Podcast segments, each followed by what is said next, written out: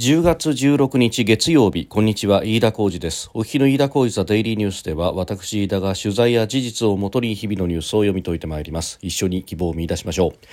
今日取り上げるニュースまずはイスラエルの情勢に関して上川外務大臣は、えー、15日記者団の取材に答えましてイスラエルに残る法人が14日時点で1000人強いると明らかにしました。えー、一方で、えー、日本政府が用意したチャーター機は8人の方々を乗せてドバイに到着。方で、えー、韓国軍が出した軍用機に関しては法人51名が乗ってソウル近郊の基地に到着をしたということが分かっております。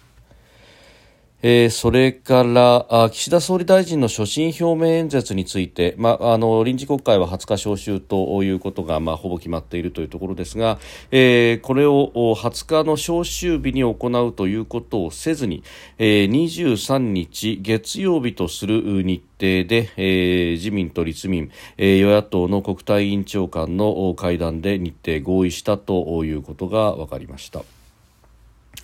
えー、それからですね、えー、ロシアのラブロフ外相があ16日今日プーチン大統領と中国の習近平国家主席が近く会談することを明らかにしました、えー、北京で王毅政治局員兼外相との会談で説明をしそしてロシア外務省が、えー、発表したということであります、えー、明日から北京では一帯一路首脳会議が行われるということでありましてそのタイミングというふうに言われております収録しておりますのが10月16日日本時間の夕方6時40分というところです。すでに東京の市場閉まっております。日経平均株価の終値は大幅続落でありました。前の週末と比べて656円96銭安。3万1659円3銭と節目の3万2000円台を下回ったということであります。下げ幅は今月4日以来の大きさだったということで、まあ、中東情勢緊迫それから前の週末ですが、えー、アメリカのハイテク株が下げたということを受けて終日売りが優勢であったということでありました。さて、まあ、その株価下落の一因にもなっている地政学的なリスク、イスラエルとイスラム組織ハマスの衝突というところで、えー、衛星写真などを見ると、まあ、あガザ地区と、うんイスラエル領域を隔てる境界線近くに、え多数の車両が集結している等々ということが衛星写真などで明らかになっていて、えいよいよ地上侵攻が間近なのではないかということが言われております。まあ、もともとハマスがロケット弾を使い、そして、え地上に戦闘員を侵入させて、え非戦闘員を殺害したということ、あるいは拉致をした等々ということがありました。まあ、これ自体は、えテロ行為ということことであろうということです。で、まあ、それに対して、まあ、イスラエルは当然ながら試験国家としての自衛権は認められるというところでありますが、えー、それ以上にですね、まあ、あ一般市民への、えー、巻き添えのダメージが非常に大きい地上戦、えー、これ、ここまではあやってしまっては、うん、人道的に問題があるのではないかというような批判も出ております。まあ、あその意味で言うとですね、えー、これはクリアカットにどちらが正義でどちらが悪だということではないと、まあ、もちろんハマスの、えー、テロ行為そのものというものは糾弾されなければいけないことであるということでありますですから、まあ、イスラエルが例えばハマスの指導者らをですね相当するということに関してはうん一定の利があるということであります。まあ、ただまあ、パレスチナの一般市民も含めて、えー、巻き添えになるということ。そして、まあ、ハマスがですね、えーまあ、小学校に上がらないぐらいの子どもたちからすでに戦闘員としての教育をしているというようなことを考えると、まあ、市民もお巻き添えになる可能性というものは非常に高いハマスが、えー、人間の盾として使っているということもまたあ厳然たる事実でもあろうというところでもあります。えー、まあそんな中で、えー、各国の対応というものも、えー、だいぶ変わってきているということがあって、まあ当初、えー、イスラエルの自衛権というものを支持するというふうに打ち出した、えー、EU あるいはイギリス、アメリカという国々も、えー、いよいよイスラエルが地上戦に突入するのではというところになってくると、えー、これに関しては人道上の問題があるということも言っていると、まあ、前言を翻したということまではいきませんけれども局面局面で、えー、ニュアンスには、えー、少しずつ違いが見えてきているということであります、まあ、日本政府に関してはそのメッセージの出すのが非常に遅かったということは、えー、指摘されております。ことが初めに起こったのは日本時間の7日、えー、ところが、えー、日本時間8日の夕方になってようやく総理があ旧ツイッター X で、うん、書き込みを行ったと、まあ、それまでの間は外務報道官談話が出るのみであったということがありました、まあ、そして、えー、その文言というのも非常に慎重に練られたというか出来上がってきたものであって、まあ、あハマスという名前を使わずにそしてテロ攻撃を非難すると、え、いうことにはその当時はまだ言及をしていなかったと非常に慎重であったとで、えー、ガザ地区での市民の巻き添えというものの懸念というものは、え、その当時すでに書き込んでいたということがあって、まあ、相当ですね、え、事の推移を見守りながら慎重にメッセージを出してきているということは言えるのではないかと思います。で一方で、え、法人をどう保護するのかというあたりの話でありますが、まあ、うん現状、ガザ地区、イスラエルの、まあ、領域内の南部、そして地中海沿い、えー、南西部にあたるところでありますが、まあ、あそこから、まあ、100キロ余りのテルアビブの国際空港、ベグリオン空港に関しては、いまだに、えー、定期便の発着はそのまま続いているということであります。で、えー、まあ、この、テルアビブのベグリオン空港から、えー、定期便がさまざま発着しておりますが、まあ、一部止めた部分もあるということで、えー、大韓国が飛ばしていた韓国との間をつなぐ便に関しては、えー、これを停止したということがありました、まあ、それゆえですね、えー、直接韓国国籍を持った人が韓国に脱出ができないということで、えー、韓国軍は軍用機を出したと。で一方でじゃあ日本との間の航空便はどうかというと、えー、ここはイスラエルの、まあ、あフラッグシップである LR 航空が、えー、飛ばしているということでそして LR 航空がですねいまだに成田との間の定期便は欠航せずに飛ばして続けているということがあると、まあ、それから、えー、周りの国々への航空便というものも、一部には休止したものもありますけれども、えー、大部分はまだ残っていると、まあ、中東各国に対しても飛ばしているということがあります。まあ、その辺があるのでうんまあ、韓国政府と日本政府で、えー、その対応に少し差が出たということでありました、えー、日本政府はチャーター便を飛ばしてでそのチャーター機もドバイまで、えー、飛ばすという形でありました。で一方でその定期便がなくなってしまった韓国は自国の軍用機を、えー、ベングリオン空港に飛ばしそしてそこから直接ソウルに、えー、引き上げるという形になったということであります。まあそうなるとですね、えー、ドバイにまで飛ぶかあるいはソウルまで飛ぶかという選択肢があってそして、えー、韓国側は、まあ、日本との関係も重視しながらですね、えー、法人を乗せる用意があるんだということを、まあ、打診をしそして結果として51人の日本人の方々が、えー、この軍用機に乗ったということでありました、まあ、他に外国籍、まあ、韓国籍以外の人たちとしてはシンガポール籍の方も乗ったということであります。で、えー、韓国は、まあ、軍の輸送機であるということもあり、えー、無償での輸送と。で一方で、えー、日本政府は手配したチャーター機であったということでありますんで、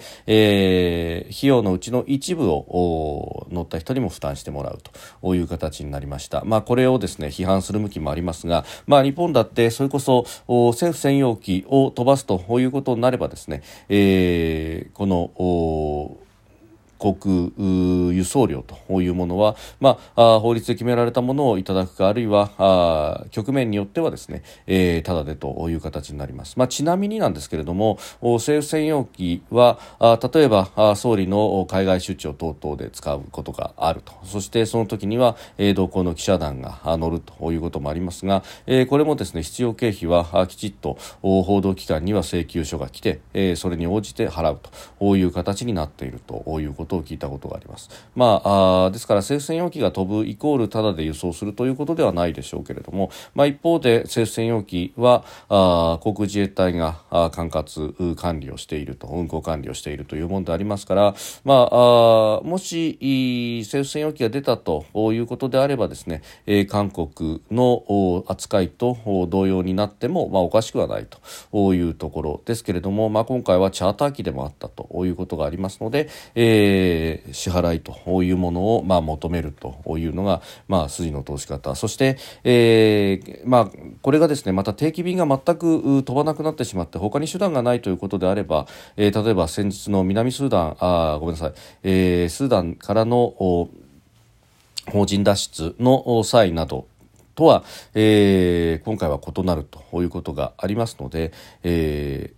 まあ、経費の一部の負担というものは、まあ、あやむを得ないのかなというふうにも思うところです。でちなみに松野官房長官今日の会見の中でこの政府,、えー、政府が手配したチャーター機に、えー、ついてですね8人に対して1人当たり3万円の支払いを求めたということでこの対応は適切だったというふうに説明をしたと、えー、いうことであります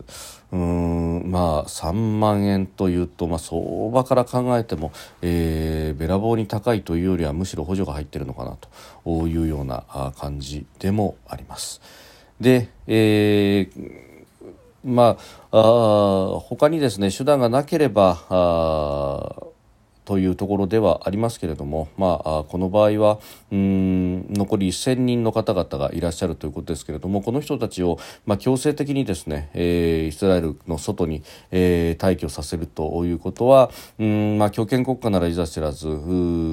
ご本人たちの意思というものは、えー、きちっと確認しながらやっていく必要がこの自由主義国家である日本においてはあるんだろうと、まあ、そして家族の事情であるとかあるいはあ自身で安全かどうかというものを判断しながらやると。いう部分で、まあ、残ってらっしゃる方もいるのかと、えー、そして焦点のガザ地区に関しては、まあ、国連の職員の方々というのが、えー、生活支援等々で、えー、ガザに入っているということはあっても、まあ、一般人の方々が言うというのは考えづらいと、まあ、むしろですね、えー、エルサレムなどにいる報道機関の人間も基本的にはもうガザの中には入っていくことができないということがあって、えー、外からの、まあ、イスラエル側からの取材しかあできていないと。いうことがあります。まあそうなると、え、勢いですね、え、イスラエルから出てくる情報というものもある一定程度のバイアスがかかっているものが出てきているというふうにも、え、見ることができるのか。で、一方でですね、あの、エジプトとの間の国境が限定的に開いたということがあって、え、水食料等々の運び込みも行われているということであります。で、え、アメリカ国籍の方に関しては、あ通過できるようにするというようようなこともえ、出てきておりますので、まあ、あそのあたりを突破口にしながらですね、えー、外国人の退避というものがどこまで進むのかというところであります。それから国会をめぐってですけれども、今日ですね、えー、自民党の高木国対委員長と立憲民主党の安住国対委員長が会談を行いました。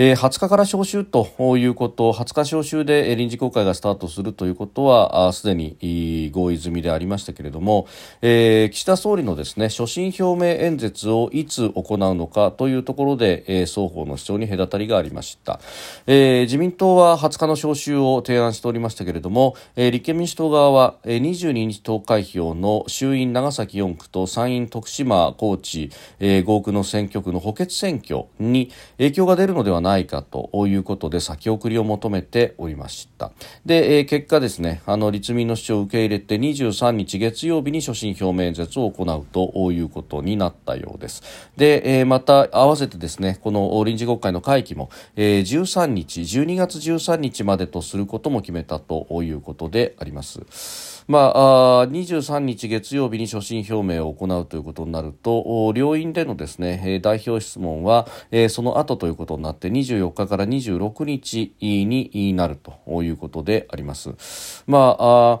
そうなっていくと、そして、まあ、総理と全閣僚出席の下での衆参の予算委員会は代表質問の後ということになりますんで、まあ、11月に入ってから、えー、これが立ち上がってくると、10月の末から11月の頭ということにもなってまいります。まあ、そうなると、えー、補正予算を本当に提出するということになると、その日程感というものが、まあ、11月の上旬から中旬ぐらいということになってきます。まあ、あ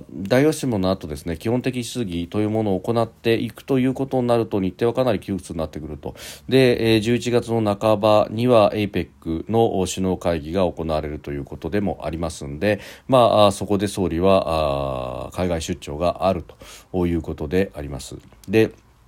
まあ、解散ありやなしやというところで、このところですね、えー、週末に、週末ごとに様々な世論調査が行われておりますけれども、えー、直近の調査、共同通信であるとか、朝日新聞であるとかが出しておりましたが、えー、まあ、あまり芳しくないと。政権の支持率、内閣支持率も、を、まあ、減ったところもあれば微減にとどまったところもありますがいずれも30%台が多いというようなこともあって、まあ、この状態で本当に解散が打てるのかどうなのかというところ、えー、都議の補欠選挙などでもじ、えー、自民党があ負けたというようなこともあるいは立川の市議選などでも負けているということが出てきておりますし、えー、この、まあ、補選のあと1週間で、えー、どうなっていくのかといういうようなところ中間の調査などでも与党の苦戦あるいは接戦というものも各メディアから伝えられているところでありますので、まあ、その辺考えると、まあ、補正予算を提出してその後すぐに解散をする、まあ、あるいは補正予算の提出までいかずに、えー、具体的な経済対策までを発表してメニュー発表まででとどめて、えー、解散を打つかどうなのかということが、まあ言われておりましたが支持率的には難しいと、まあ、プラスこのかなりですねいろんな地政学的な問題というのを考えると果たして今日本が選挙をやっている場合なのかというようなことにもなってまいります。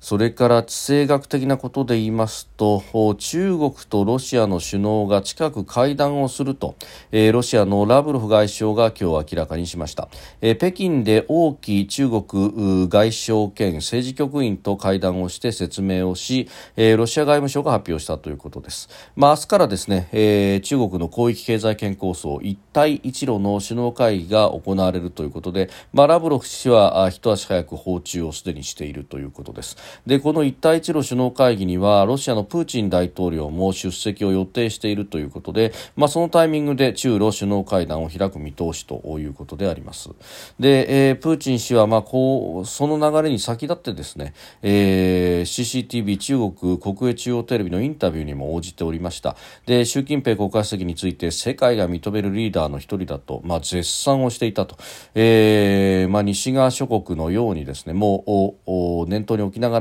えー、誰かに何かを無理やり押し付けず習氏は機会を提供するだけと、まあ、一帯一路構想についてもそう言って、えー、称えて、えー、そして、えー、一部の植民地主義的な傾向を持つ国が推し進めるプロジェクトとは違いがあると。